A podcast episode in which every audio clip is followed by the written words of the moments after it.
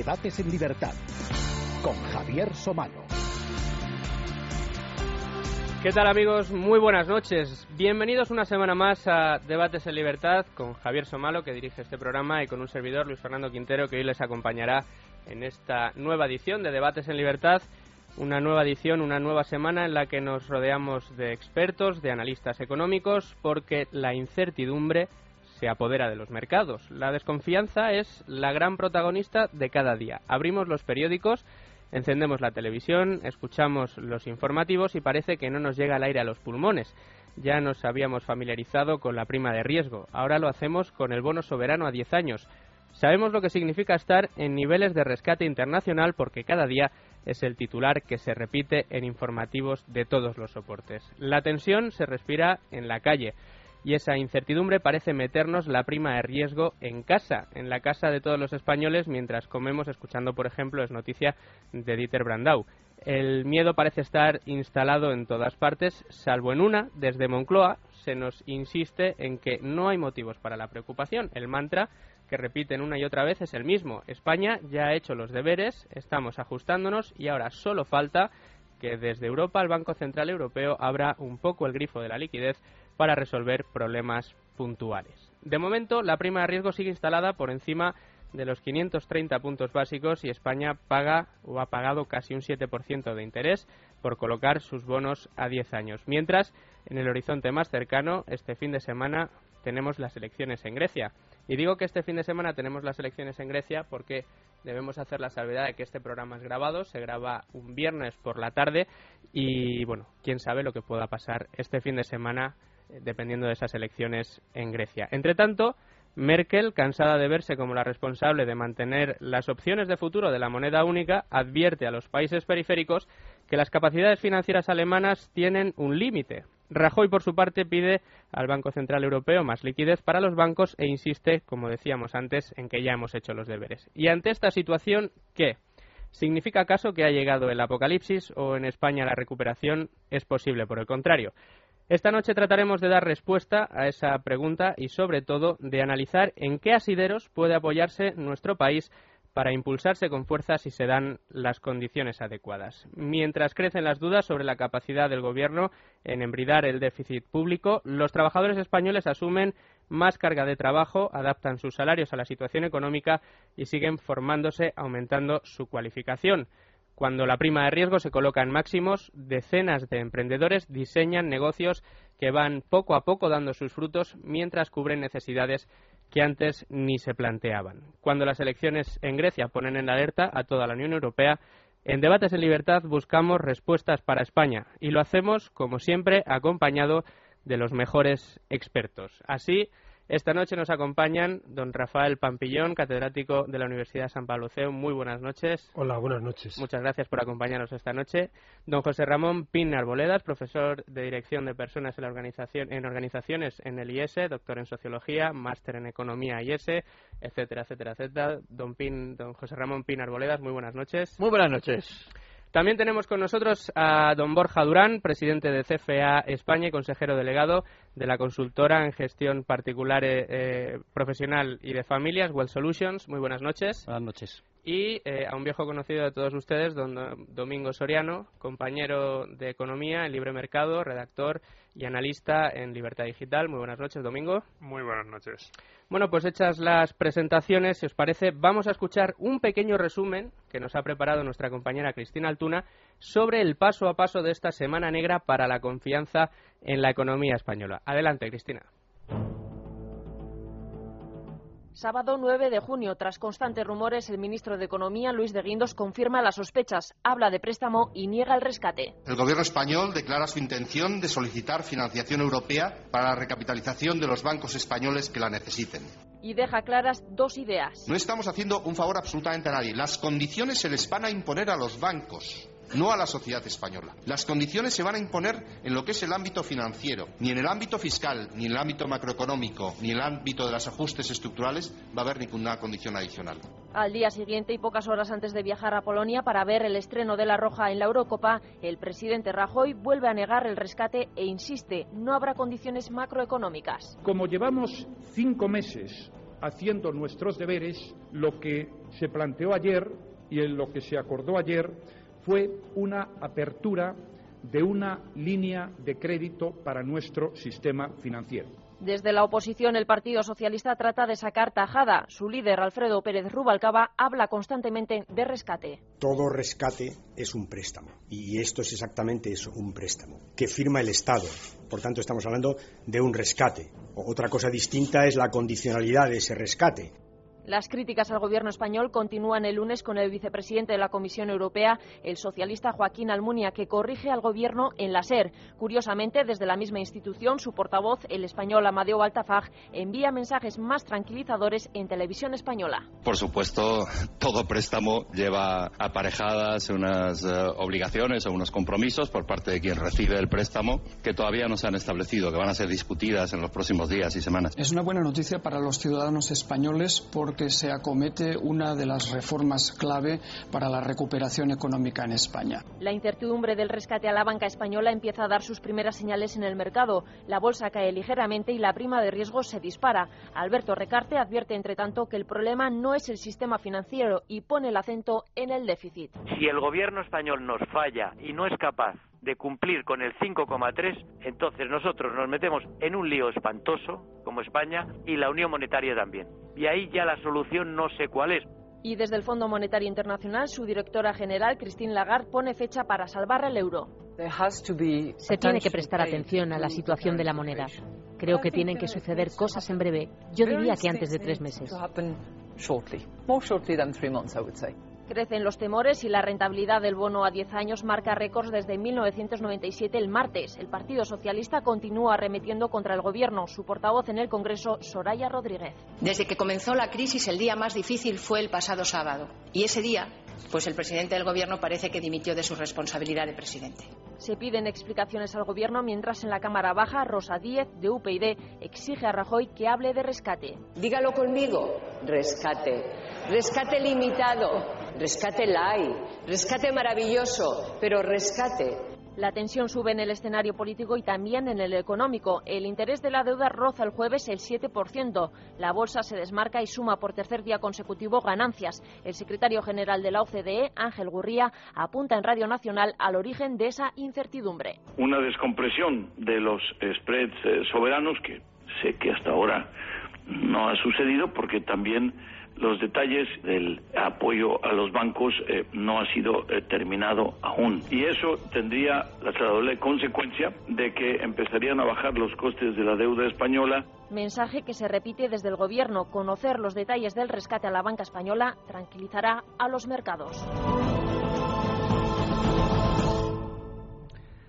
Pues muchas gracias, Cristina. Decía yo que queríamos dar respuesta en eh, este programa a, mm, algunas eh, preguntas. Precisamente, uno de nuestros invitados aquí esta noche em, colgaba en su, en su blog un artículo eh, visto en otro periódico, en Expansión creo que era, titulado Motivos para el optimismo. Esta fue una de las cosas que a mí me dio y a Javier nos dio la idea para, para montar este programa y a mí me gustaría preguntarle a don Rafael, que está aquí, o a cualquiera de los invitados, la primera pregunta. Eh, ¿Podemos decir que tenemos motivos para ser optimistas ante tanta incertidumbre y ante tantísimo titular desalentador? A mí me parece que sí, porque eh, estamos muy en el corto plazo, muy en lo que dicen los mercados, muy en el día a día, a ver si los griegos votan el domingo yo creo que van a votar y van a votar bien. Desgraciadamente, junto con todo esto, hay mucha gente que opina. Aquí se acaba de decir, pues, Almunia, Rajoy, de repente un funcionario de la comisión, que deberían despedirle, por cierto, nos explica cómo se hace un corralito en el caso de que Grecia se vaya del euro, eh, Merkel dice una cosa, Lagarde dice otra. Aquí es un gallinero donde falta una unidad de, eh, de mando, donde tiene que haber una única eh, voz que diga hacia dónde va Europa, a medio y a largo plazo. Y yo creo que esto de Grecia va a pasar y va a pasar bien. El 80% de los griegos quieren seguir en el euro. Creo que es paciencia lo que tenemos que tener ahora y la oportunidad de que, sabiendo de que el euro no se va a romper, porque los costes de que se rompa el euro son tremendos, por ejemplo, Si España cayese y se fuera del euro, es que los bancos americanos, los bancos ingleses, los bancos alemanes tienen 1,3 billones de bonos eh, eh, de deuda pública española y de deuda eh, privada española. De tal manera que si se devaluase la moneda nacional frente al euro y España se saliera, ¿quién ganaría con esto? Pues que no ganaría nadie. O sea que a mí me parece que aquí hay, y, termino, dos elementos distintos.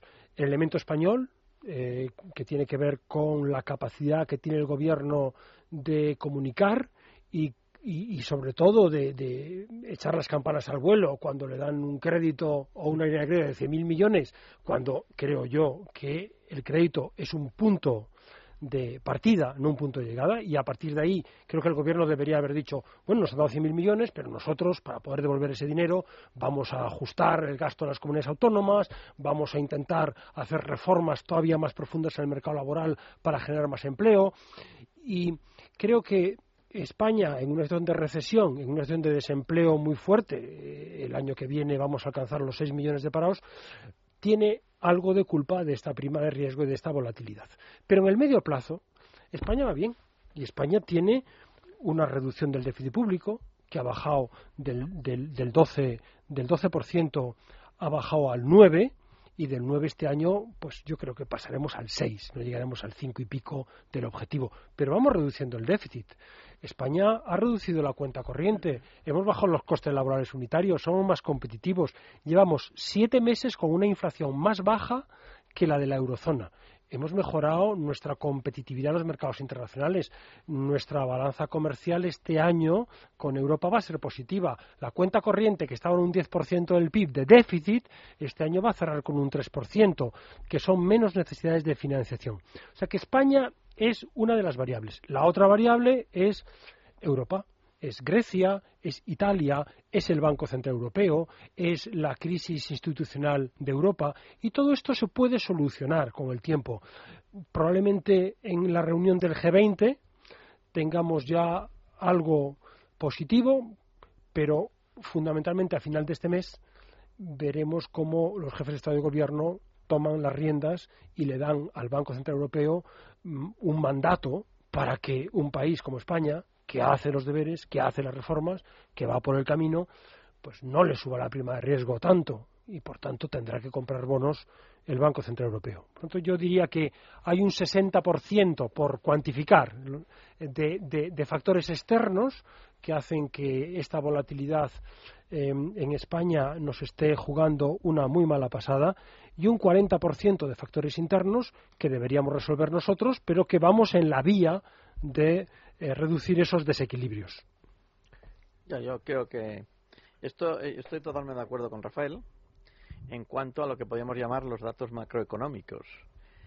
Pero hay también una realidad microeconómica o de empresas, de instituciones y política que nos puede hacer decir claramente que España no es Grecia que es, que es lo que... Y eso a día de hoy, y más en este fin de semana, yo creo que es, eh, es importante resaltar. Claro, vamos a ver, España tiene, eh, por ejemplo, empresas importantísimas. Hace mm, dos días se decía que el dueño de Inditex, Amancio Ortega, era el más rico de Europa.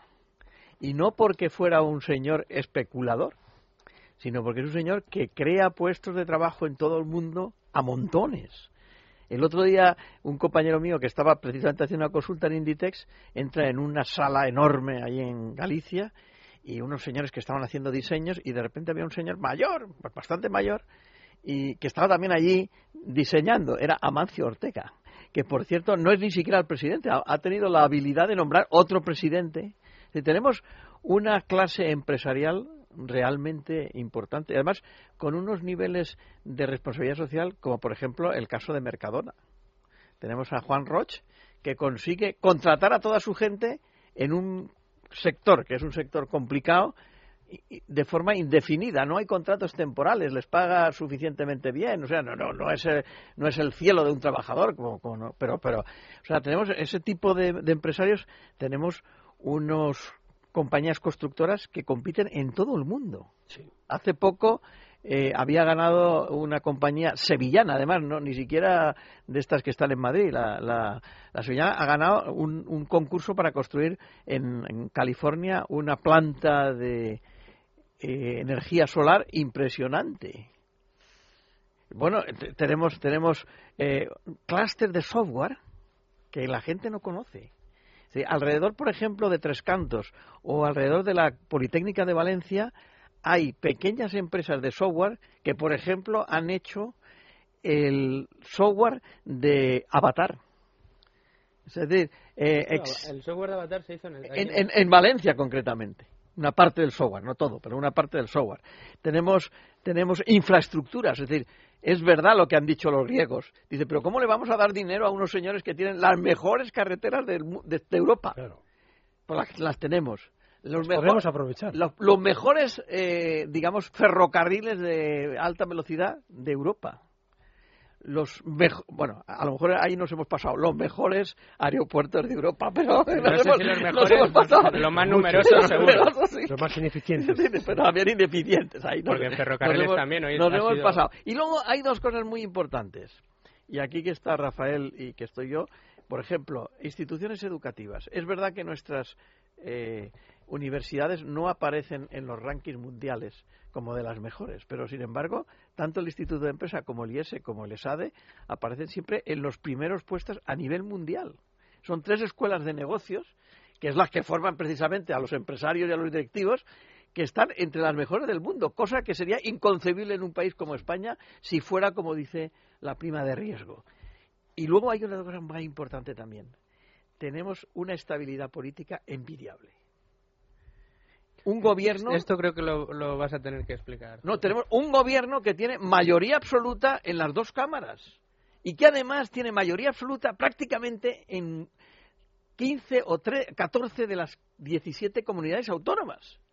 Que cuando dice que quiere reformar las finanzas públicas, pues resulta que hay 14 comunidades autónomas que son del partido y que por tanto le van a obedecer. Y de hecho, el último trimestre el déficit de las comunidades autónomas en general ha sido prácticamente cero. Es bien es cierto que el Estado, el gobierno español les ha dado una inyección de dinero, pero ha conseguido estabilizar esas cuentas. Y todas las comunidades autónomas, incluyendo las que no son del Partido Popular, se han alineado con esa política de ser austeros. Y esto, y luego, además, no solamente eso, es que en los grandes ayuntamientos también está el Partido Popular en casi todos. O sea, si el Partido Popular eh, tiene disciplina presupuestaria, esto que decía Rafael de conseguir eh, reducir el déficit público está clarísimo. Y por último, hay una, dos cosas más. Un cambio de modelo hacia la exportación, que Rafael lo, hablaba en términos eh, macroeconómicos, pero que yo lo voy a enfocar en términos de pequeña y mediana empresa. Hay mucho empresario que hace dos años estaba especulando en el sector inmobiliario que de repente ha descubierto que puede comprar zapatillas en IBI y exportarlas a Australia. Y, ha hecho, y eso se está produciendo. De ahí, eh, ese es el, proceso este que macroeconómicamente vemos que de todo el cuadro macroeconómico de, este año, el que presentó el gobierno para hacer los presupuestos, el único en positivo era, la exportación, era la exportación. Y es por eso ¿eh? esta, cosa. Y, la última, ya para acabar esta intervención primera, es una cosa que no estamos valorando suficientemente y es tenemos una paz social impresionante, con 6 millones de parados, con un 25% de paro y el 50 y tantos por ciento de paro juvenil, las calles deberían de estar explotando. Y sin embargo, no se nota. Bueno, están los de 15M, pero son, son anécdotas y esto da estabilidad al país. Yo creo que Modis, si yo hubiera sido el analista de Modis, que ha bajado la prima de la, calificación de la deuda soberana del rating a casi el nivel de, bono basura, comparable con países como Namibia o como, o como Uganda, o, Azerbaiyán. Yo lo, vamos, o Azerbaiyán. Yo hubiese, vamos, que el sentido común es necesario en todo tipo, y además aquí tenemos a Borja, que nos lo va a explicar, el sentido común, yo, hubiese dicho, en algo me he equivocado.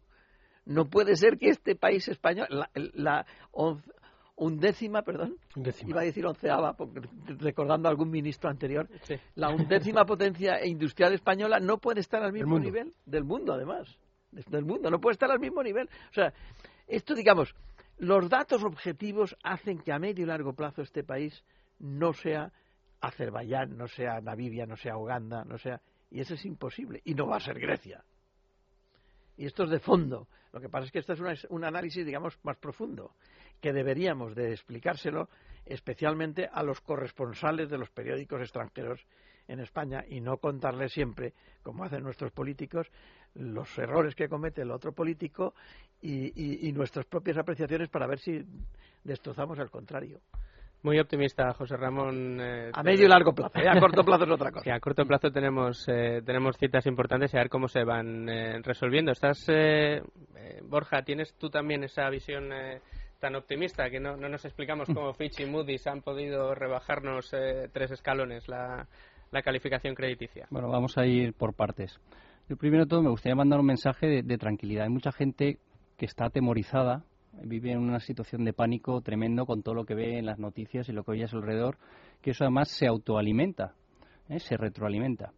El otro día me preguntaba un amigo, dice, ¿qué significa que si no salimos de esta? Que se oye a algunos políticos. Yo creo que no salir de esta sería que España suspendiese pagos. ¿Vale? Y eso pues, supondría subir una tasa de desempleo del 40 al 50%, casi un estado de guerra civil y un desastre absoluto. Yo creo que estamos absolutamente en el otro punto de ese, de ese extremo. O sea, España, por supuesto que va a salir de esta, tardará más o menos, pero va a salir, no es un drama. La situación, nuestros datos de déficit eh, de deuda sobre PIB son razonables, están bien. la deuda sobre PIB, lo deuda pública. Deuda la deuda pública sobre PIB, lo que se, lo que se eh, le ha criticado, el, el, punto negativo que le dan no es tanto el volumen que alcanza, sino la, rapidez, en el la deterioro. Sí, pero aún así es razonable, es decir, que, estamos todavía, o sea, yo diría tranquilidad. Tranquilidad también al sistema financiero, tranquilidad a los depositantes, tranquilidad a todo el mundo, porque aquí hemos pasado de un estado de euforia a un estado depresivo eh, con más eh, virulencia que en los mercados. Primero, tranquilidad absoluta y que, por supuesto, que vamos a salir de esta dentro de este escenario yo creo que también es muy bueno lo que está pasando es estar equilibrando los excesos del pasado. Veníamos de una gran fiesta que hay que equilibrar. Se han asignado muy mal los recursos en muchos ámbitos de la sociedad, de la economía y se tienen que volver a su sitio.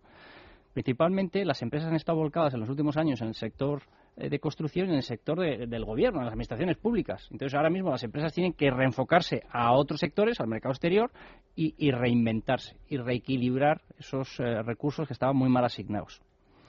Eh, y, al final uno se reinventa, porque o te reinventas o te reinventas. la cuestión es el tiempo que tardas en reinventarte, pero te reinventas a toda prisa. Yo creo que también es bueno que la juventud, que decía anteriormente que está en una tasa de paro del 50%, pues que empiece a buscar, si no hay alternativas en su ciudad de trabajo, pues que se vayan fuera. Y cosa que está empezando a ver. En algunos datos lo estamos viendo. Lo creo que también es positivo. Eh, a pesar del dolor social que está suponiendo todo lo que vimos día a día, creo que el ajuste es bueno muy bueno para que la economía vuelva a su senda de crecimiento de una manera mucho más sana.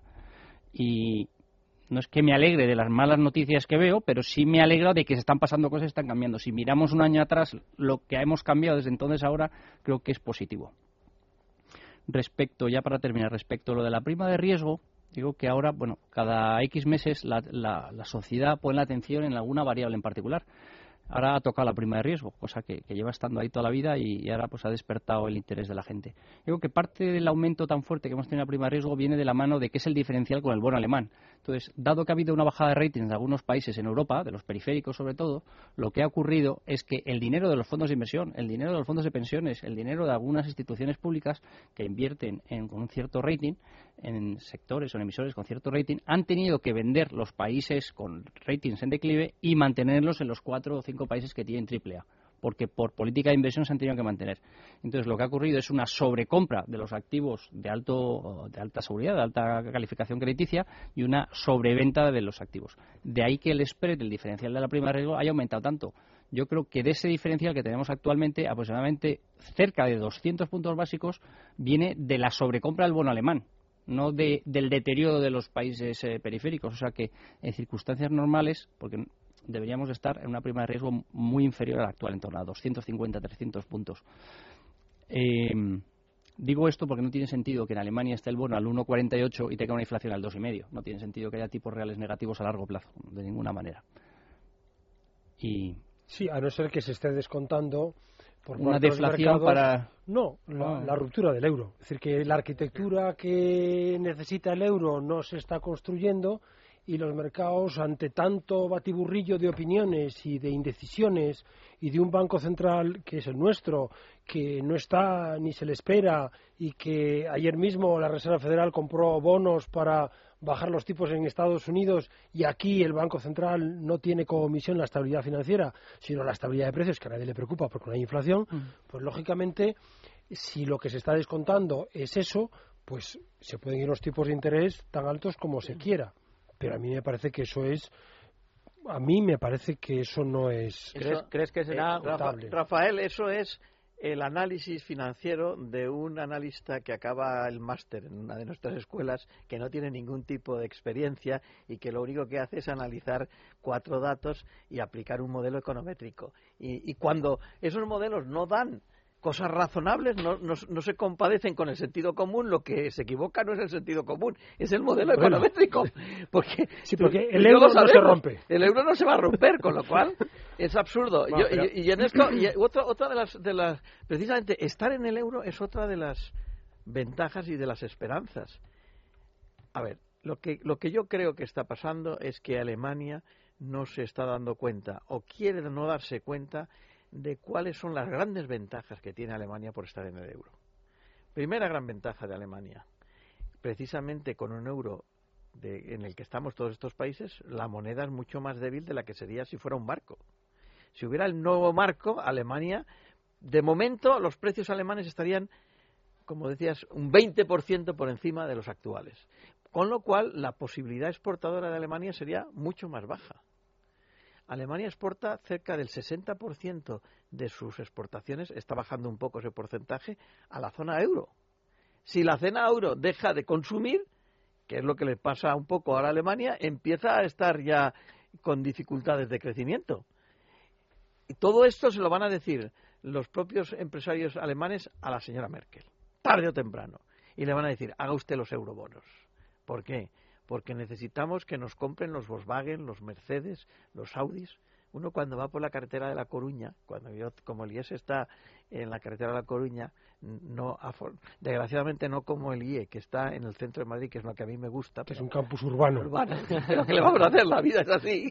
Pues cuando va por la carretera de La Coruña para el campus de, eh, eh, de extrarradio, por así decirlo, aunque es esta radio muy bueno, pues tú dices, deben regalar los Mercedes, los Audis y los Volkswagen, porque los BMW. es que, y los BMWs, porque es que es enorme. O sea, hemos comprado mucho a Alemania.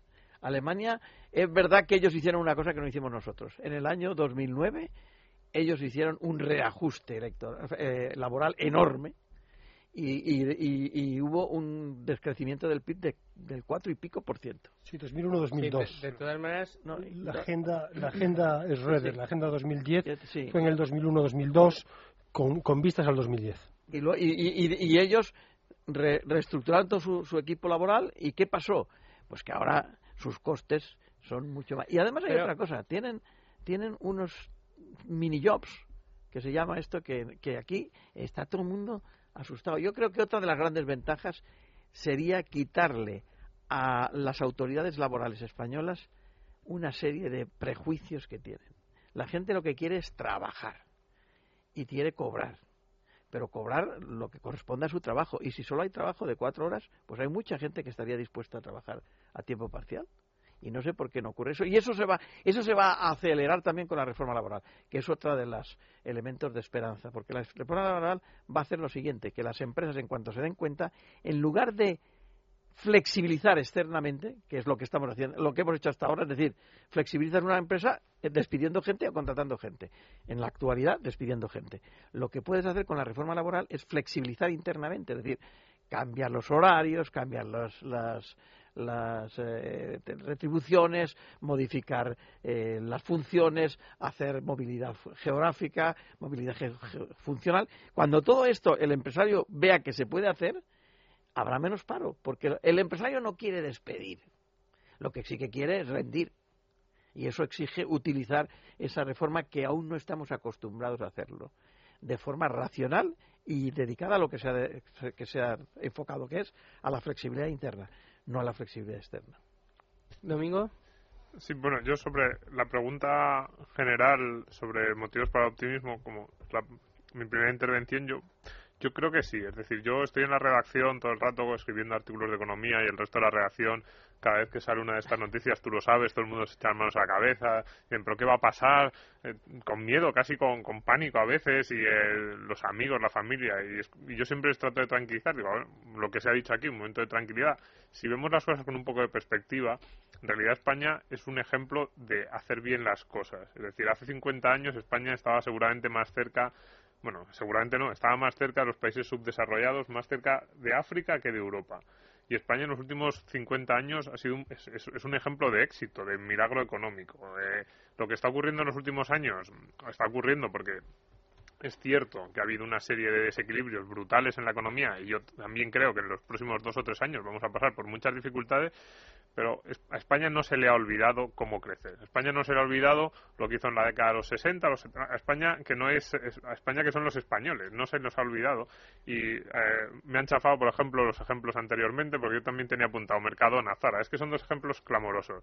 Oiga, que es que esta gente que no han salido, no han llegado de Marte en una nave espacial, no, no, es que son, son tipos de aquí, de, de, como nuestro vecino, que se les ha ocurrido una buena idea, la han puesto en marcha y tienen a, a miles de personas trabajando para ellos y ese potencial, ese potencial sigue ahí y va a seguir estando ahí. Entonces yo en eso siempre, siempre se lo digo a la gente. Aparte de que lo que han dicho aquí, es decir, esto no es una guerra, no es un cataclismo. Eh, lo que, ¿Qué es lo que podría pasar si las cosas se tuercen un poco? Que el PIB español cayera en los próximos años, pongamos un acumulado de un 10%, sería brutal que cayera eso. No, yo ni me lo planteo. Pero es que incluso así seguiríamos siendo más ricos que hace 20 años. Es cierto que ahora tenemos unas expectativas mayores, pero es que incluso con bajadas del PIB brutales, con situaciones económicas que nadie se plantea, estaríamos mejor que hace 25, 30 o 40 años y tendríamos una estructura productiva más sólida. Tenemos muchas cosas de las que tirar y eso no va a desaparecer. Todas las fábricas que nosotros vemos en los coches, las escuelas de negocio, las universidades, las casas, oiga, que es que eso es capital, eso es riqueza y de eso podemos tirar. La gente que vemos, nuestros chavales que cuando se van al extranjero les contratan en buenas empresas, oiga, es que eso sale de algo y eso, eso, eso es riqueza que en el momento en que las cosas mejoren un poco vamos a poder tirar de ella. Eh, hablabais de la mano de obra eh, y de mm, bueno pues ese potencial que puede tener España en cuanto a decía Domingo eh, los, los, chavales que salen fuera y se les contrata fuera y hablaba José Ramón eh, de mm, hablaba del, del, empresariado y de esa reforma laboral que los empresarios tienen que empezar a, a saber utilizar para poder rentabilizarla, que baje el, desempleo y que eh, se pueda empezar a practicar esa flexibilidad de la que parece que no tenemos cultura en, en España. Yo me pregunto, la reforma laboral que se anunció, eh, porque en un principio se anunció que iba a haber una fuerte reforma laboral, yo creo que recordar que fue de Guindos en su día, dijo, uff, nos van a montar una huelga general solo por la reforma laboral. ¿Creéis que es suficiente para que con nuestras fortalezas en cuanto a mercado laboral eh, podamos eh, empezar a remontar empleo o creéis que aún se debería hacer algo más? A mí me parece que se debería hacer algo más. Creo que habría que simplificar mucho más el marco en el que se mueven los contratos. No puede haber tantos contratos. El empresario debería tener algo más simple. Es que el marco en el que se mueven los, los negocios debe ser un marco estable, claro. Eh, deberían saber los empresarios ya si se va a subir el IVA o no. necesitan tener el marco fiscal para poder tomar decisiones. Y creo que ya se están viendo mejoras que para muchos les puede parecer que vamos a peor. ¿Y cuáles son esas mejoras? Los costes laborales unitarios están cayendo. Y esos costes laborales unitarios significa que por cada unidad producida se paga menos. Y eso hace que nuestra eh, nuestros costes empresariales sean menores y que mejoremos nuestra competitividad. Y por eso la inflación ahora es menor que la de la eurozona. Y por eso nuestra balanza comercial está tirando y está reduciendo su déficit y estamos exportando. Y Eh, bueno, ha dicho aquí José Ramón muchísimas cosas eh, interesantes de las empresas españolas que, tú también lo has dicho, em, Domingo, eh, empresas españolas que están en el exterior. Es que la última crisis, la del 92-93, Tabacalera era una empresa pública, Aldeasa era una empresa pública, Repsol era pública, Telefónica era pública, Iberia eran públicas. Y desde el año, desde hace 15 años, se produce un proceso de privatizaciones de empresas públicas y ahora tenemos fuera empresas que antes eran públicas y que ahora compiten como Telefónica, que es la tercera del mundo, o empresas como Endesa o como Repsol, y luego empresas que no eran públicas, como Santander, BBVA, que son... Bueno, BBVA, una parte era argentaria. Era, parte pequeña, era argentaria, sí, eso es verdad. Y Mafre, que no era pública, es la primera aseguradora de América Latina. Y tenemos dos cadenas hoteleras que están entre las primeras del mundo. O sea que yo creo que efectivamente la reforma laboral podía hacerse podía ajustarse un poquito más y que evidentemente esos desempleados mm, gran parte de ellos tendrán que irse fuera eh, no van a aguantar aquí lógicamente si no hay empleo eh, el estado debería ayudar a buscar esos caladeros donde pescar puestos de trabajo Em, porque hay países que lo necesitan. Eh, China, por ejemplo, está demandando mano de obra para el sector de la construcción y aquí podríamos enviar gente a China. España es un país de emigrantes, siempre hemos emigrado y los argentinos, eh, la mayor parte de los argentinos son españoles e italianos que emigraron a principios del siglo XX, no pensemos que fue cuando la conquista. O sea que, eh, y nosotros durante el desarrollo económico de los 60, que aquí se ha citado, pues casi un millón de españoles netos, o sea que salieron más que entraron un millón, se fueron a Alemania, Francia, a Suiza, donde hacía falta mano de obra, y aquí por el cambio de modelo productivo, porque pasamos de una economía agraria a una economía industrial, empezó a sobrar gente. Y había un Instituto Nacional de la Inmigración que, se encargaba de eso, de colocar gente en el exterior, y luego volvieron volvieron con unos niveles democráticos mucho más altos, con unos niveles culturales mayores, con unos niveles de formación profesional eh, en, empresas alemanas y francesas que no teníamos en España, y eso fue un activo para nosotros, aparte de las remesas que enviaron. O sea que eh, no pensemos que la emigración es un desastre para el país. Entre otras cosas porque van a volver, porque la población en España eh, se está reduciendo por la parte de abajo y esos que se van los vamos a necesitar y van a tener que volver. Por eso que se vayan y se vayan a trabajar a empresas, cuanto mejores sean esas empresas, mejor. Sí, y además aquí hay, a mí hay dos temas que, me interesan. respecto a la reforma laboral, eh, que yo también creo que es un pasito adelante, yo creo que, eh, pero es un poco el ejemplo de, de hacia dónde debemos ir y del peligro mayor que tenemos. Es quedarnos creyendo que lo que hemos hecho es suficiente. a mí lo que más me preocupa de este gobierno son esas declaraciones que ha hecho en los últimos dos o tres meses diciendo España ya ha hecho sus deberes, eh, ahora nos toca que nos ayuden desde Europa, no podemos hacer más. Porque yo creo que para mí eso es lo más preocupante, la situación actual. También desde la oposición se dice, no, es que nosotros ya hemos hecho unos ajustes enormes, necesitamos que nos ayuden desde fuera. Eso yo es lo único que sí que trato de decir siempre que hablo de esto es, no, no, si nosotros tenemos un gran potencial, pero no es cierto que hayamos hecho todo lo que tenemos que hacer. Hay muchas reformas estructurales, muchas reformas de las que a mucha gente, digamos, le pueden hacer daño, que pueden ser dolorosas, que son necesarias hacer. Y la reforma laboral es un ejemplo, es un pasito en la buena dirección, pero se necesitaría, bueno, es que lo que ha dicho el, profesor Pampillón, exactamente se necesitaría eso, reducir eh, los modelos laborales, más flexibilidad para que las empresas se ajusten y hay que avanzar mucho más, aunque ya se ha avanzado. Y respecto al potencial de la mano de obra y de, la, de esta emigración, la gente tiene miedo, los jóvenes que se están yendo, yo sí que creo que ahí, a mí yo siempre lo digo, para mí ese es el motivo de mayor optimismo de España, es que nosotros somos un país al que la gente quiere venir, no del que la gente se quiere ir. En el momento en el que consigamos poner este país un poquito en funcionamiento, y aquí tenemos a dos personas que están en dos MBAs, que para mí son el mejor ejemplo, si es que los estudiantes de MBA mejores del mundo se pelean por venir a España, les encanta venir porque se trabaja, porque cuando trabajamos bien somos muy serios, porque además tenemos buen clima y eso pues también es una ayuda. Y no, y es verdad, es que se pelean por venir a España y son los mejores del mundo. Como les demos un poquito, solo un poquito de espacio para que desarrollen su creatividad empresarial, es que se, van a pelear por venir al MBA y luego por quedarse aquí a desarrollar esas empresas. de, hecho se quedan, ¿eh? de hecho se quedan, como tú sabes. Arboleda qué porcentaje de alumnos del, del, máster vuestro. En el, MBA de Barcelona, que es full time, que es el que, porque lógicamente el part time es muy difícil que sea en extranjero, en el full time hay un 80% de extranjeros. Nosotros el 70% de las clases ya son en inglés.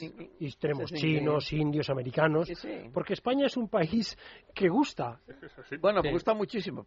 No solamente por, el clima. Sino también por la calidad de la docencia. La calidad de la docencia, por la calidad de, incluso de la gastronomía por, por el ambiente de las calles, porque somos un país acogedor, porque somos esto porque trabajamos bien. y trabajamos porque ellos se notan o sea luego los, los empresarios extranjeros y los chavales que vienen aquí extranjeros no volverse, se, asombran y nos dicen no no o sea si a mí me atrajo España pues por muchas de estas cosas anecdóticas pero que también importan pero porque luego dicen no no es que luego cuando me encuentro con buenos empresarios españoles es que sois muy buenos es que y, y, el nivel de vuestros MBAs y muchos de vuestros eh, profesores o muchos de vuestros expertos son muy buenos. Si por eso a mí, yo soy muy optimista y os digo como nos suelten como nos quiten las cadenas que son cadenas políticas, no solo de este gobierno, del anterior, regulatoria, pero como nos quiten esas cadenas es que no nos ven, vamos a salir disparados. Pero ahí, quería en, el tema laboral, que es una cadena, es que lo que...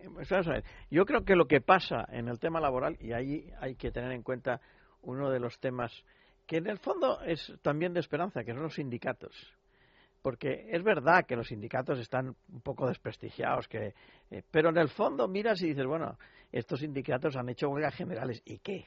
Si, si, no pasa nada. Sí, el problema de los sindicatos, José Ramón, es que eh, se ve que la, población, los trabajadores, hasta sus propios afiliados, empiezan a darles la espalda, pero desde las estancias políticas o las instancias políticas al final se les, hace caso, se les escucha, se les mete en, el diálogo social, tienen que dar su financia. el problema es lo que pasa siempre.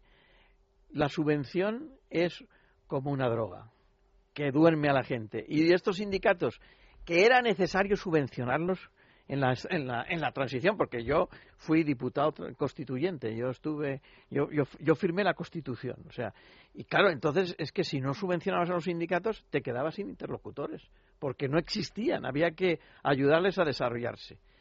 Pero lo que ha pasado es que esto, igual que en los partidos políticos, que debería de haber sido, y eso es una culpa de, de la, clase política en general, y, debería haber sido de, de, de descenso paulatino. Es decir, les financiamos para que ustedes puedan desarrollarse, pero que sepan que en 10 años solo subvencionaremos el 50%, en 15 años el 30% y en 20 años ustedes tienen que poder pues, ir por su cuenta. Esto es una industria naciente, pero luego ya cuando son mayores... Y, este es un tema. ¿Y qué ha pasado? Y, y esto es otro tema, en el tema laboral que hay que pensar. Hay dos mentalidades en el tema laboral que están muy reflejadas. Una es la mentalidad jurista, y otra la mentalidad de, económicas, de economistas. Entonces, los que somos economistas pensamos en la reforma laboral para la creación de puestos de trabajo. Y por tanto decimos, cuanto más desregulado esté el sistema, pues el empresario contratará más gente. Sí, despedirá y contratará, más. gente. Y se reasignarán mejor los recursos. Mientras que los juristas piensan en hay que mantener los derechos adquiridos de los trabajadores y tenemos que desregular, pero sin dejar de que existan estos supuestos derechos adquiridos. Entonces, el error de, si tiene un error de esta reforma laboral que ha sido un paso adelante, es precisamente haberse hecha más por juristas que por economistas. Ese ha sido el, el problema. Porque en el Ministerio de Trabajo, por razones históricas, siempre han pensado mucho más los juristas que los economistas. Y además hay otro error posible, que es se ha judicializado tanto esta reforma laboral que el riesgo es que lo que los legisladores han hecho, los jueces entorpezcan. Porque al final, si empresarios y sindicatos no llegan a un acuerdo, esto acaba, según la nueva reforma laboral, en los juzgados. Bueno, pues. Eh, y, yo lo que espero es que los jueces sean sensatos. Aunque los jueces del sector, de, la, de, lo que llaman lo social, no son precisamente los más modernos. No digo que sean eh, insensatos. insensatos. sino que no son los más modernos. Bueno, buen eufemismo, José Ramón. Muchas gracias. Vamos a hacer una pequeña pausita y seguimos enseguida buscando más fortalezas y viendo a ver si nos dejan sacarlas adelante. Debates en libertad con Javier Somano. Continuamos en Debates en Libertad, eh, buscando esos motivos para el optimismo, viendo, hablaba Domingo, de las cadenas que, que nos ponen para y que evitan que, que, esos motivos pues florezcan y salgan a la luz. Hablaba Borja Durán durante la pausa eh, que él tenía también, además de los costes laborales, él veía ahí otra posible cadena, otra posible eh, pues eh, puerta que se cierra y que no permite subir al, empleo en, España. Sí, no, lo que estaba diciendo básicamente es que, que los costes eh, laborales, los costes sociales de contratar a la gente que como empresario eh, pago eh, pues son francamente elevados y, que como un empresario pues te lo piensas mucho antes de contratar a alguien más por las obligaciones que ello supone ¿no? las llamadas cotizaciones sociales sí las cotizaciones sociales que son porcentajes pues elevados para un alguien que se le pague pues mil euros de sueldo pues te cuesta 1.500 1.600 euros al mes que, es, que es dinero ¿no? yo por otro lado quería hablar eh, o decir que creo que los españoles en general todas las personas pecamos es como un péndulo, ¿no? Que pasamos del, del, optimismo al pesimismo con cierta rapidez, ¿no? O de héroe a villano con cierta rapidez. Y ahora mismo estamos pecando todos de una miopía optimista. Somos incapaces de ver lo bueno que hay delante de nosotros. Lo mismo que antes éramos incapaces de ver que estábamos subidos encima de una burbuja y que había riesgos que no estábamos contemplando. Yo creo que el momento bueno eh, como empresario, como país, para aprovechar las oportunidades que se están dando, que son muchas, es ahora, es hay que aprovecharlo cuando asusta, ¿no? Cuando todo el mundo lo ve no es tan fácil entrar en los negocios o participar. Y ahora es una situación bastante atractiva para poner en marcha muchos proyectos. Un proyecto que nace ahora en una época de crisis nace con prudencia, nace con cautela, nace con ambición. En cambio, un proyecto empresarial que nace en pleno burbuja, en pleno situación de fiesta, pues, pues nace mal yo pienso que como empresario lo que más daño nos hace a veces es tener mucho dinero. Es decir, cuando tienes mucho dinero no piensas. En cambio, cuando estás en situación de crisis y tienes que mirar los costes, y tienes que mirar los proyectos de inversión y tienes que ver a, quién contratas, pues valoras mucho las cosas y las haces mejor. ¿Y se facilita en España las cosas al empresario que quiere empezar, que tiene su idea, que, yo creo que en España, lo, estabais comentando, lo comentaba ahora mismo Borja, pues eh, sí que tenemos una pues eh, una sociedad en la que las ideas fluyen y, grandes ideas eh, de hecho todas las semanas siempre aparece en prensa. Ahora que también eh, gusta buscar pues eso un motivo para el optimismo pues siempre salen un empresario joven o no tan joven que se le ha ocurrido una gran idea como pueda ser leía yo la semana pasada eh, unos chicos que, que, habían empezado a enviar eh, paquetes como los tuppers de tu casa cuando estás fuera a españoles que están eh, por Europa y dices, pues el tupper de tu casa, ¿no? Entonces entran en la web, dicen, quiero unas lentejas, un poquito de jamón y tal, y se lo mandan y a los chicos les está yendo muy bien, vamos, también que era algo que hacían en sus ratos libres y ya le dedican el tiempo a, a esa idea. Tenemos buenas ideas, tenemos gente inquieta y emprendedora, pero ¿Puede ser que tenga demasiadas trabas el empresario en España para poder ponerse a funcionar? Bueno, hay unas trabas administrativas que, que dificultan mucho la puesta en marcha de un negocio. Aparte de las cotizaciones a la seguridad social, que habría que reducirlas para abaratar el empleo y para mejorar nuestra, nuestros costes y nuestra competitividad.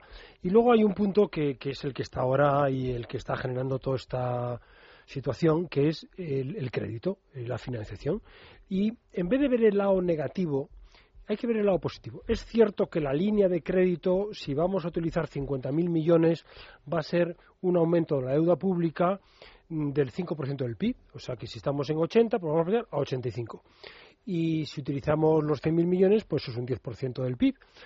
Pero no menos cierto es que esa financiación que nos llega de fuera, eh, que llega en forma de crédito al gobierno de España y en forma de capital a las instituciones, es caja que entra en los bancos. Hombre, habrá bancos que con esa caja compren deuda pública y con esa deuda pública ignoren el Banco Central Europeo, lo pongan como garantía y obtengan más recursos ah, de, crédito que el Banco Central Europeo concede a los bancos. Pero también habrá bancos que puedan dar más crédito estamos en un momento de desendeudamiento, que las familias reducen la deuda, las empresas también están muy endeudadas, y no es fácil que aumente el crédito del conjunto de la economía.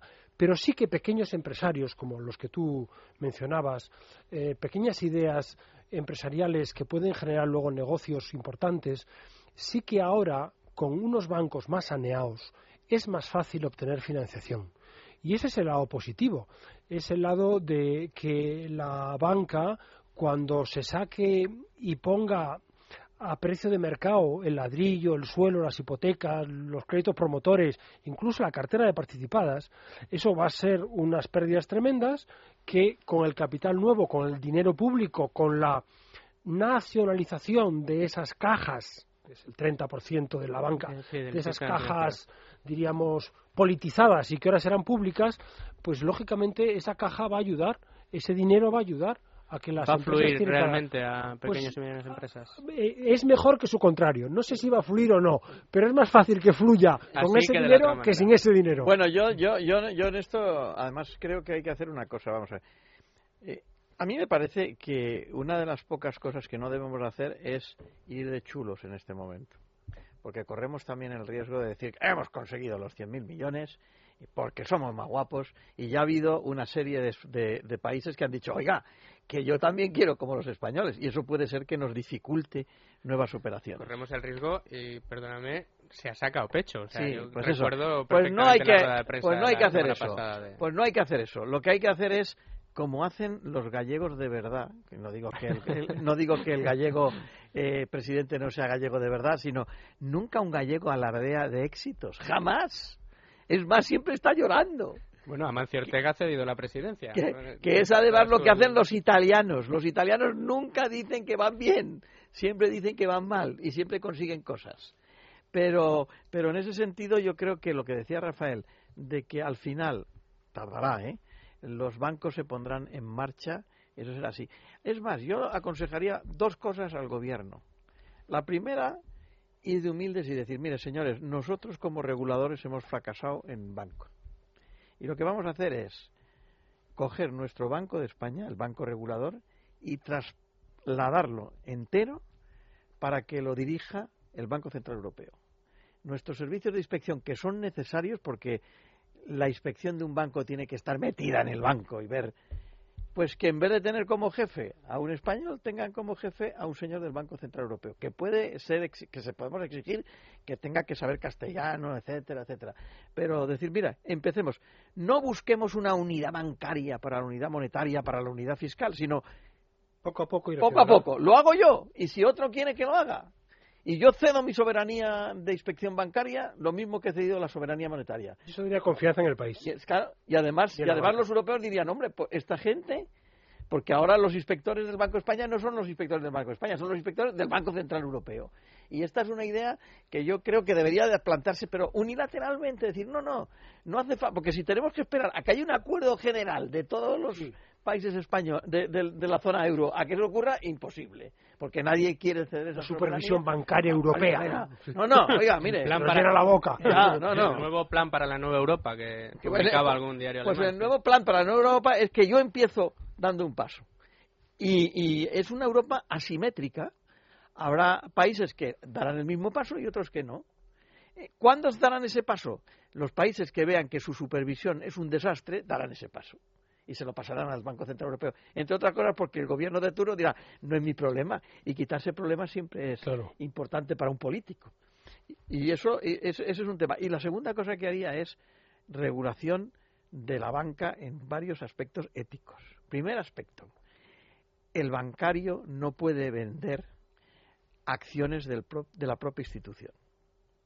Está prohibido que el señor del, de, la agencia o de la oficina de banca de cualquier pueblo de España le venda a su cliente acciones de su propio banco. O acciones preferentes, subordinadas, Lo que sea. Algo que tenga que ver con... Y la segunda cosa es, está prohibido que obtenga la delegación de voto en la Junta General de Accionistas. Pues claro, lo que está ocurriendo en España es que la Junta General de Accionistas son una dictadura, no son una democracia capitalista, que es lo que tendría que ser. No, porque claro, llega el presidente de cualquiera de los bancos españoles y llega con la delegación de votos del 80% del accionariado porque sus son depositantes. eh, son depositantes y sus empleados lo han lo han conseguido. Y entonces qué ocurre pues claro tiene ganadas las elecciones. O sea, no, es un paripé. Las juntas generales de accionistas eh, de los grandes bancos españoles son un paripé. Entonces porque son eh, las, las, empresas bancarias españolas, las que son capitalistas, no las cajas de ahorro, son populares. O sea, su, su capital está extendido en mucha gente, pero hay que ordenar también esa democracia capitalista. Y eso yo creo que será un camino que se va a realizar. Son, son cosas que son de sentido común y los legisladores españoles tendrían que entrar en, ese, en esos caminos, aparte de esto que ya sí que es una machada, que sería cedo mi soberanía de inspección bancaria unilateralmente al Banco Central Europeo. Tenemos el problema en la banca, tenemos el problema en la reforma laboral y son problemas, como decíamos, que no nos dejan eh, seguir tirando adelante. ¿Qué pasa? ¿Qué pasa con el déficit público? Bueno, vamos a ver. Yo creo que el déficit público hay que darle una vuelta de tuerca. Creo que eh, el 9% del año pasado bueno, me parece que es impresentable. Y este año, que el objetivo está en el 5 y pico, pues probablemente se quede en el 6. ¿Y qué hay que hacer? Pues reducir mucho gasto en las comunidades autónomas, mucho gasto suntuario, mucho gasto improductivo. Hay que cerrar muchas televisiones públicas, hay que cerrar muchos entes empresariales, eh, fundaciones, empresas públicas, privatizar aquellas que sean privatizables en un ejercicio en un ejercicio de mercado como hizo eh, eh, los gobiernos del Partido Popular desde el año 96 hasta el año 2003 que privatizaron gran parte del sector público empresarial, cosa que no, cosa que no solo no hizo las comunidades autónomas y los ayuntamientos, sino que aumentaron en un volumen espectacular las empresas públicas de las comunidades autónomas y ayuntamientos. O sea, creo que por el lado del gasto se puede reducir. Y por el lado de los ingresos, España es un país que ingresa muy poco con respecto al PIB. Es de los países de la eurozona que menos ingresa sobre PIB y que tiene ahí un recorrido eh, de eh, luchar contra el fraude, a veces es un fraude que hacen las grandes empresas, luchar contra, contra el fraude para recaudar más. Y yo creo que con eso iríamos reduciendo el déficit. Y si reduces el déficit, reduces la necesidad de financiación del sector público, con lo cual queda más financiación para el sector privado. De esta crisis no salimos con más sector público, como diría Krugman o como diría Stiglitz o como diría algunos. Hasley. no. más cerca. Claro. como diría el Partido Socialista. Sí, bueno, por poner gente de fuera. De esta crisis salimos con más sector privado y con más financiación para el sector privado. Eh, Domingo Soriano, y, te voy a centrar el balón, Domingo, eh, el otro día en la redacción decía, no, yo es que las crisis económicas las veo como era, Domingo, dice, una cuerda y un precipicio tirando de un lado el sector público y del otro el sector privado y ya dejo que termine el... sí, es que siempre pongo la misma imagen. Yo veo al, al, pues eso, un precipicio y entonces veo al sector público tirando hacia abajo como un peso muerto y arriba el sector privado tirando hacia arriba tratando de que el país no caiga. Y entonces la, la, la cuestión es ¿Va a ser capaz el sector privado, con su potencia, de evitar que el sector público, que también es muy potente, desgraciadamente, le tire hacia abajo? Yo este ejemplo lo ponía sobre todo con Estados Unidos. Decía que por muy mal que lo hiciera Obama, que el sector privado de Estados Unidos es tan potente que es imposible tirarle abajo. En España, desgraciadamente, nuestro sector privado no tiene no tiene esa fuerza.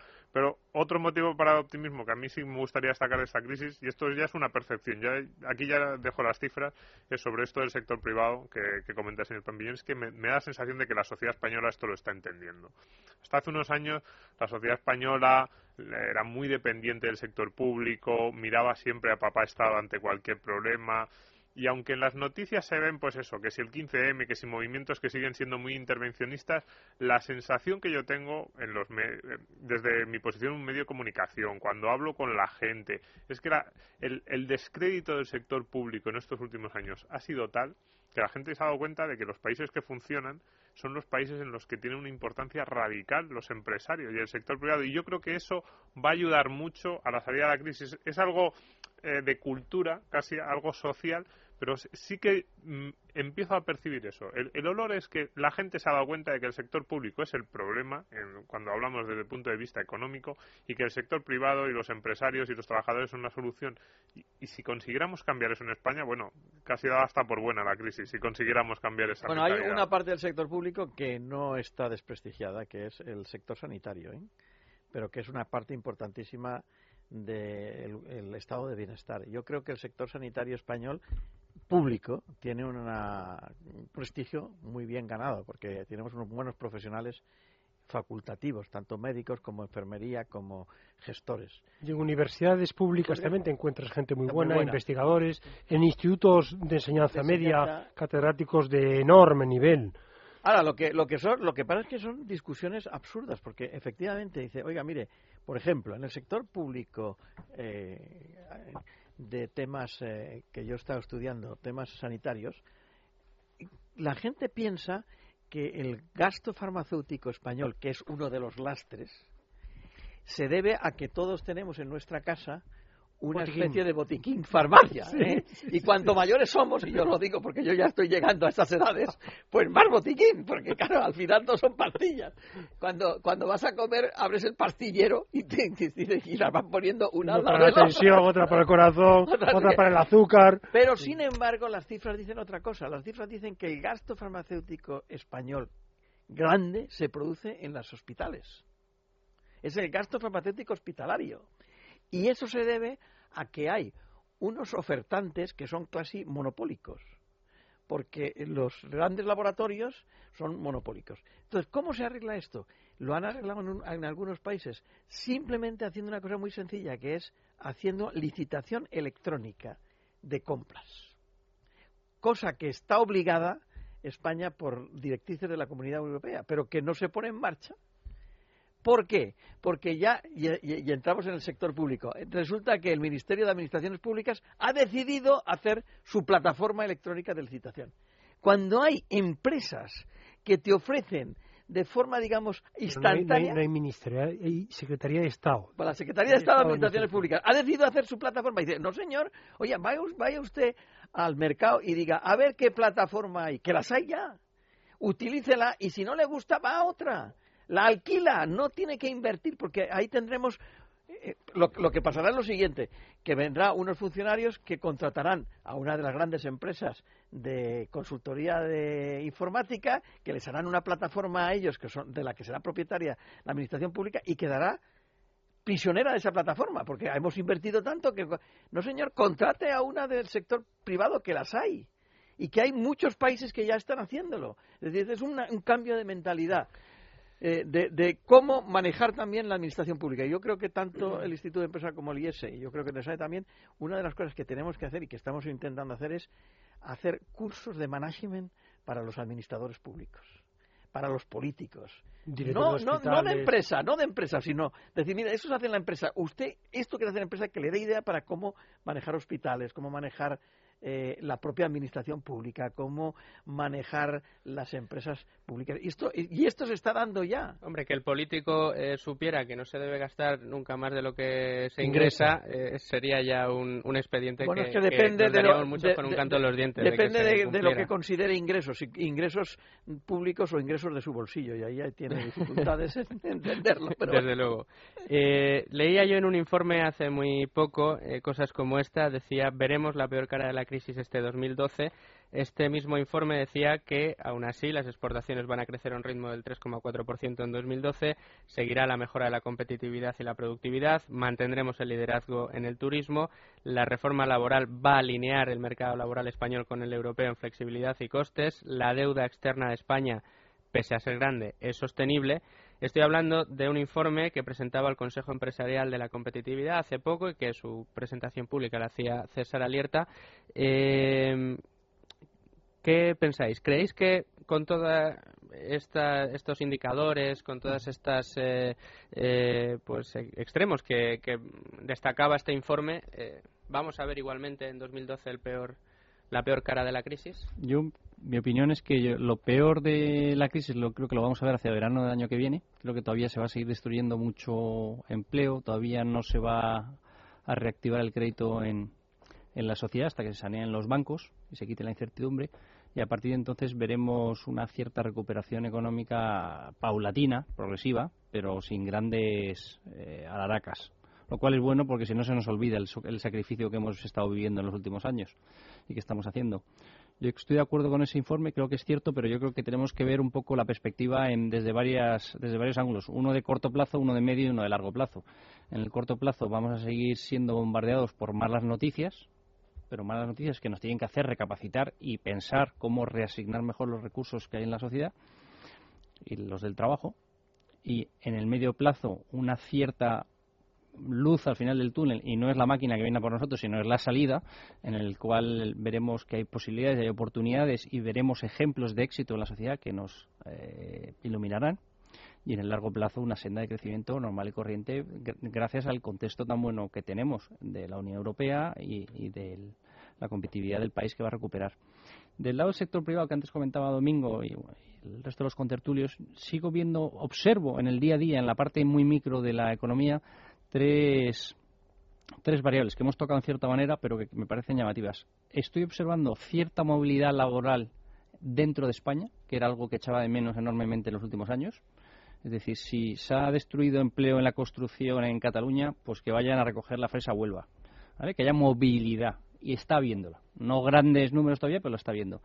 En los centros comerciales y en los supermercados, hasta hace pocos meses, yo veía inmigrantes en como cajeros o como reponedores. Ahora veo españoles.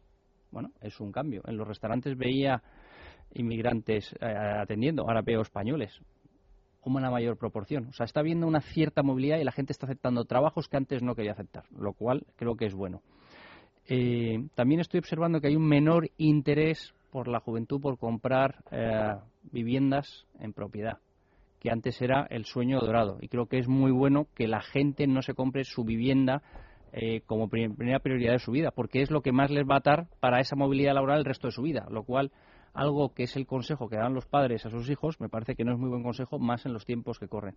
Y tercero, veo un resurgimiento de eh, los emprendedores o de pequeños eh, empresarios Quiere decir que España tiene poca ah, actividad empresarial, emprendedora, y que debería de ser mucho más comparado con otros países.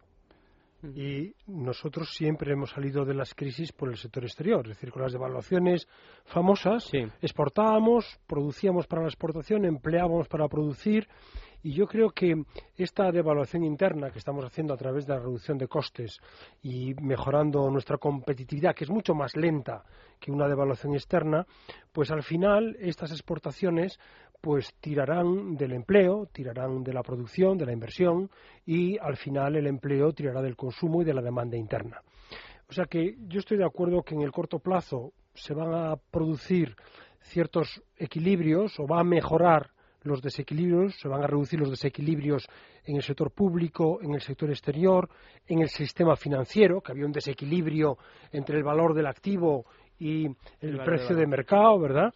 Había un desequilibrio, hay un se está reduciendo el desequilibrio de la economía cuando la inflación se está reduciendo, pero hay dos grandes desequilibrios que van a necesitar tiempo, que es la vivienda, el sector de la vivienda hay mucha casa por vender y va a ser más difícil cuanto que la gente emigre y se busque trabajo fuera y el mercado laboral, que también tardará en absorber esa enorme cantidad de desempleo. Pero yo creo que al final, en el medio plazo, en el largo plazo, al final, pues esos dos desequilibrios también se irán reduciendo y al final mm, el crecimiento vendrá. Y el crecimiento vendrá cuando se esas condiciones. Y en cuanto a lo del sector público y sector privado, que has hecho tú esa imagen, em, a mí me gustaría también mm, darle una oportunidad al sector público, que el sector público eh, oriente eh, la economía, que cree un marco de competencia, que dé seguridad jurídica, que los jueces sean rápidos a la hora de hacer una quiebra, una suspensión de pagos, de hacer un ERE, eh, que haya Em, facilidad para contratar y para despedir, porque la facilidad para despedir es la facilidad para contratar. El abaratamiento en el despedir es que tú contratas porque es barato contratar porque sabes que es barato despedir y así se reduce el desempleo. O sea, yo creo que el sector público, como ocurre en Estados Unidos, te has puesto el ejemplo de Estados Unidos, el sector público está al servicio del sector privado. El cuerpo diplomático americano está al servicio de las empresas americanas en el exterior. Y yo creo que esto es un poco lo que quiere hacer Jaime en la Secretaría de Estado de Comercio y, y también el ministro de Asuntos Exteriores es poner al, servicio de las empresas al cuerpo diplomático español. O sea que el sector público tiene esa gran oportunidad ahora ¿eh? de impulsar la economía española dando prioridad al sector privado. Digamos que tendría, que tendría la llave, si no te he entendido mal, Rafael, pero tiene que querer abrir esa. Claro, esa tiene que tener esa voluntad. Deja- dejadme de todas maneras, perdona, Sí, sí. perdona José Ramón, enseguida te doy la palabra porque la verdad que querría recuperar ahora mismo un, un sonido. Eh, hemos hablado de, esas oportunidades que puede dar el sector público. eh, querías dar una oportunidad al sector público. Hemos hablado también de esas cadenas que pueden frenar un poco todas las fortalezas eh, de la economía española y de la sociedad española. Y a mí es que, eh, la verdad, me- este corte, que como decimos nosotros, este sonido que quiero poner, eh, me viene muy al pelo. Vamos a escucharlo. Esto se escuchaba el día 19 de diciembre de 2011. A ver si averiguan ustedes eh, quién es el que habla. El Gobierno acometerá con urgencia tres ámbitos de reforma para garantizar el encaje de España en la Unión Monetaria, disipar por completo las dudas y animar a la inversión, la creación de empresas y la generación de oportunidades de empleo para los ciudadanos. El primero es la estabilidad presupuestaria. En segundo lugar, es necesario culminar de forma efectiva el proceso de saneamiento del sector financiero. El tercer ámbito de nuestro proyecto es el de las reformas estructurales, redimensionamiento del sector público y del personal a su servicio, reestructuración y supresión de organismos autónomos, agencias y otras entidades públicas. El Gobierno va a abrir un proceso de simplificación del sector público empresarial y fundacional del Estado con el objetivo de reducir sensiblemente este tipo de entidades. Se equivocan totalmente aquellos que piensan que España no será capaz de hacer las reformas que necesita para tener éxito en la Europa del euro. Insisto, se equivocan totalmente porque no comprenden lo que los españoles en momentos de dificultad siempre hemos sabido hacer, unir nuestras fuerzas, superar las dificultades y actuar con realismo y mirando al futuro. En definitiva, hacer bien lo que había que hacer en cada momento. Hemos escuchado el discurso, bueno, un fragmento del discurso de investidura de Mariano Rajoy, eh, como decía, el 19 de diciembre de 2011. Hablaba de esas reformas que quería hacer. Curiosamente, vamos, yo creo que toca todos los palos que hemos tocado a lo largo del programa. Y mi pregunta es la siguiente: ¿creéis que de verdad se han hecho todas las reformas que se anunciaron ese día? Bueno, yo creo que se han hecho, por así decirlo, las líneas de esa reforma. Vamos avanzando en esos- esas líneas de reforma. Eh, yo, sin embargo, diría una cosa, y y eso es un tema que probablemente estoy subjetivamente atado, porque claro, cuando yo fui diputado, que fue en la época de la transición con la UCD, la relación entre el partido del gobierno y el partido de la oposición era totalmente distinta. Y el partido de la oposición, bien es cierto que criticaba, pero al final firmó unos pactos de la Moncloa, hicieron unos acuerdos generales, La Constitución. la Constitución y bueno, de hecho levantamos el país entre todos, o sea que y, y, de- y casi por así decirlo la UCD acabó haciendo una cesión del poder al Partido Socialista entre otras cosas porque eh, la, la UCD era como, como dijo una vez uno de los ministros que era Rodolfo Martín Villa, dice, era una sociedad anónima con un objeto social que se cumplió y por tanto una vez cumplido la disolvimos. ¿eh? Y eso es así. Y yo de todo esto lo único que creo que, que ha fallado es que tendría que haber cogido al Partido Socialista de la- del brazo, del bracete, como dirían, y haberle dicho, vamos a hacerlo juntos. Y si para eso necesitas seguir colocando gente tuya, que es lo que parece que aquí parece, porque al final de qué, de qué discuten, de si en televisión española Va a estar- van a estar unos u otros. Y esos son los que no llegan a un acuerdo. Yo creo que eh, eh, eh, habría que decirle a, la- a los dos partidos, hombre, entre ustedes dos ya no es mayoría absoluta, es que es mayoría casi total de, de, de- de la la clase política española. Hacer una reforma del Estado. Por una ejemplo, reforma- y, y podían hacer una cosa, por ejemplo, hay cuatro o cinco comunidades autónomas que no son del PP, que lo que sería lógico es que hubiera una coalición PP-PSOE, como son Canarias, donde están gobernando el PSOE con unos impresentables, que son unos caciques locales, que se oponen a que se, haya, se haga una prospección para saber si hay petróleo en la zona co- continental, cosa que cualquier país haría, porque si no lo hacemos nosotros, tarde o temprano lo hará Marruecos.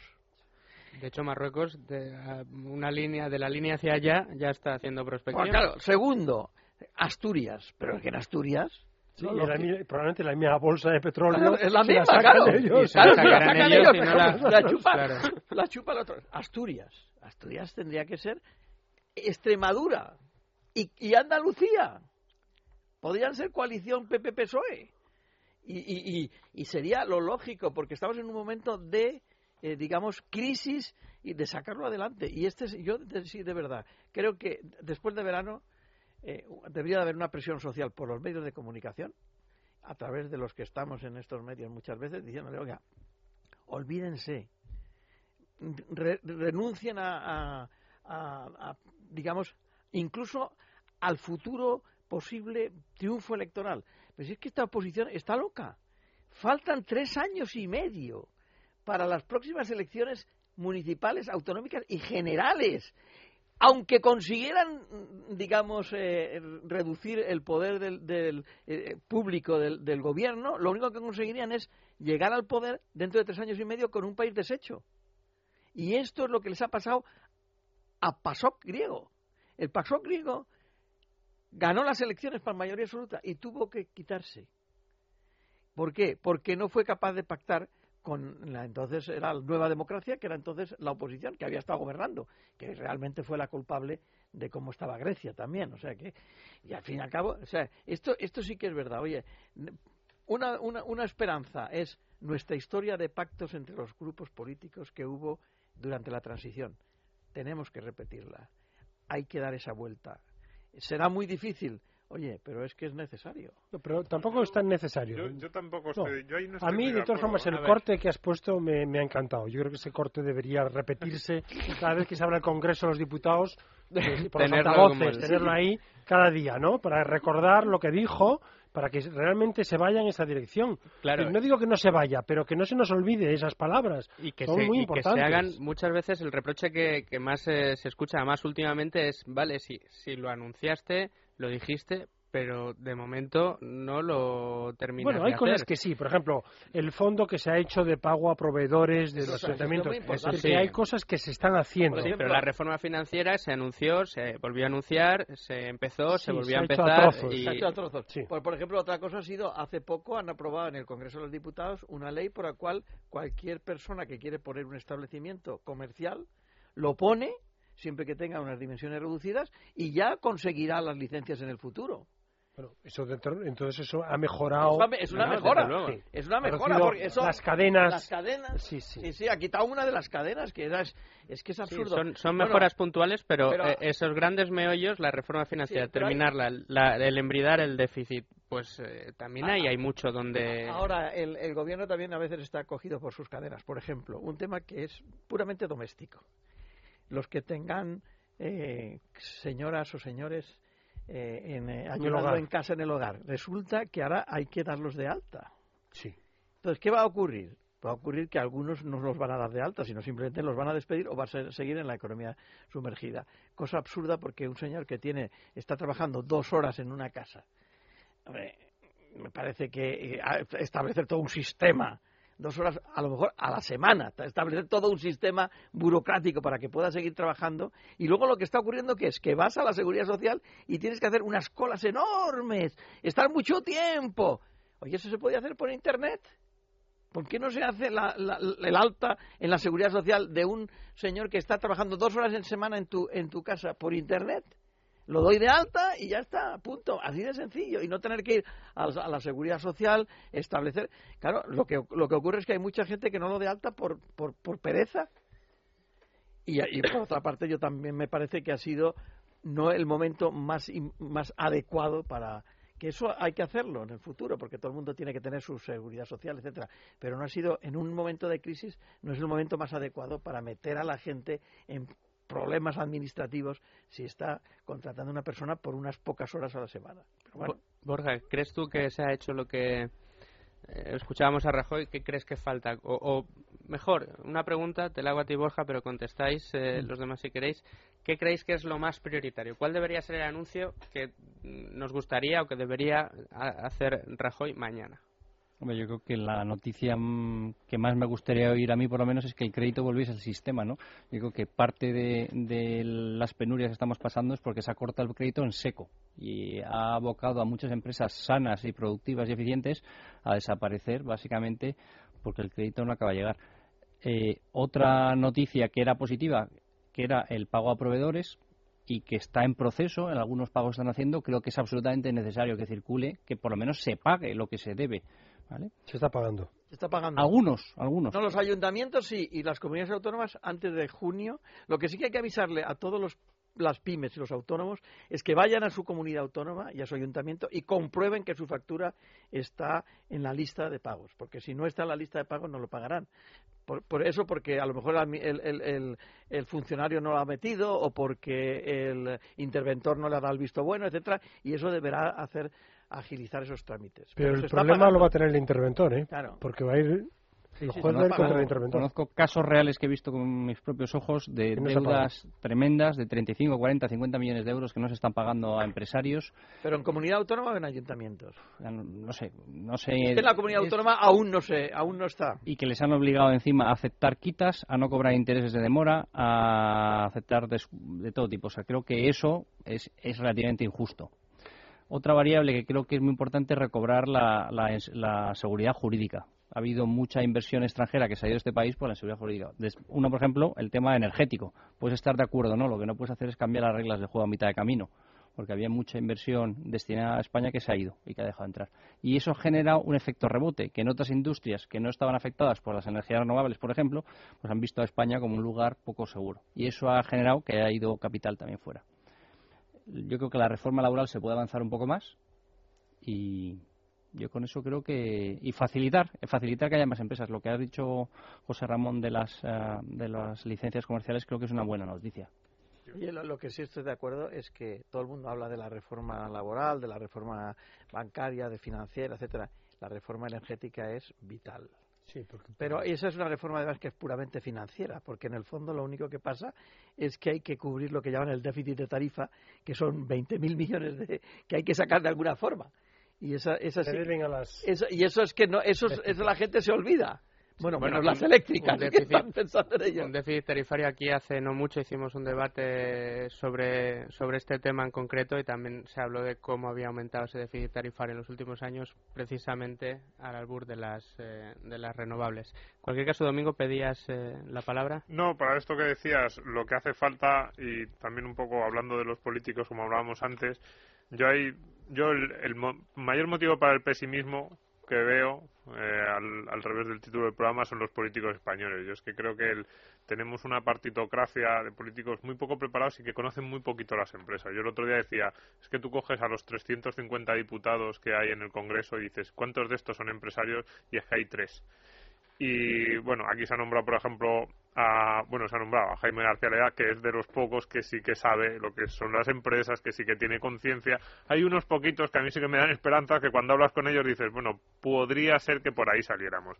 Ese es mi mayor motivo para el pesimismo y por eso yo los grandes pactos eh, que yo creo que en la época de la transición fueron muy valiosos, mm, yo no sé si ahora me gustarían, porque es que si sumamos las inercias de una de, las de la ejecutiva de Génova y las ataduras que tiene la ejecutiva de Génova y los eh, digamos los compromisos que tiene la ejecutiva de Génova a las inercias, las ataduras y los compromisos de la ejecutiva de Ferrat, yo creo que no nos movemos. Entonces a mí me dan un miedo esos grandes pactos. Yo prefiero que el que llegue se ponga y se, y se ponga a legislar desde el principio. Y luego en el, en el lado positivo desde el punto de vista político, en el que yo sí que soy optimista, es que creo que es muy fácil de cambiar. Es decir, esto que se ha, esto que se de, la reforma energética. Es que es fácil, es que de un día para otro haces un buen decreto y lo cambias. Es que la reforma fiscal que necesita España, que es lo que se ha dicho, bajar las cotizaciones sociales, seguramente subir el IVA, hacer un IRPF más sencillo, si es que es muy fácil, si es que es hacer un decreto, un decreto y al día siguiente tienes una reforma, tienes un sistema fiscal moderno. Si es que quitarle las cargas administrativas a las empresas y que se pueda abrir una empresa en un día sin trámites es muy fácil, es que es un decreto.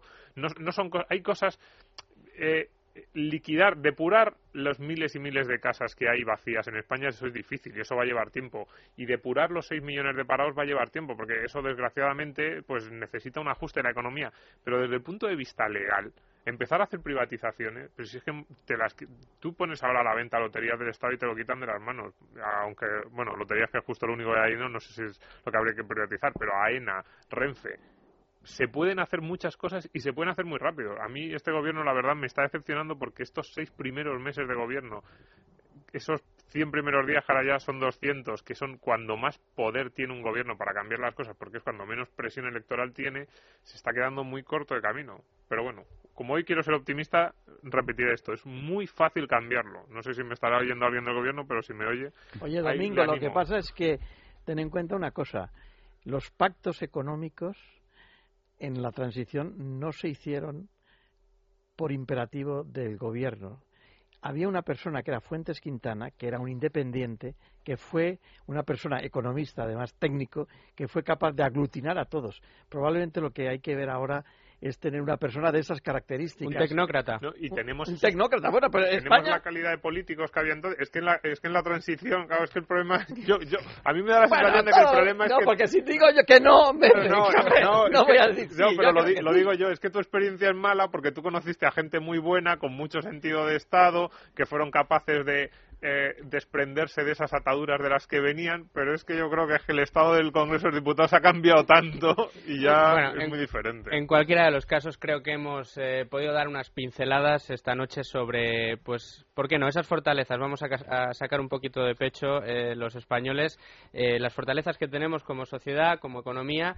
Eh, también hemos visto esas cadenas, pero hemos visto que eh, si hay voluntad se pueden cambiar y que a lo mejor pueden romper. en romper, eso es, se pueden romper. Bueno, pues eh, lo que yo ya no puedo romper más es el reloj. El técnico me está haciendo señas. Nos tenemos que despedir. Como siempre, recuerdo que tendrán toda la documentación que hemos empleado para preparar este programa en la web de Libertad Digital y de Debates en Libertad. Solo me resta agradecerles, eh, José Ramón, Pinar Boledas, Rafael Pampillón, Borja, eh, Domingo. Muchísimas gracias por estar esta noche con nosotros. Y nada, la Gracias semana que viene. Muchas con- gracias. Con un Muchas asunto más que espero que sea de su interés. Muchas gracias y buenas noches. Debates en libertad con Javier Somalo.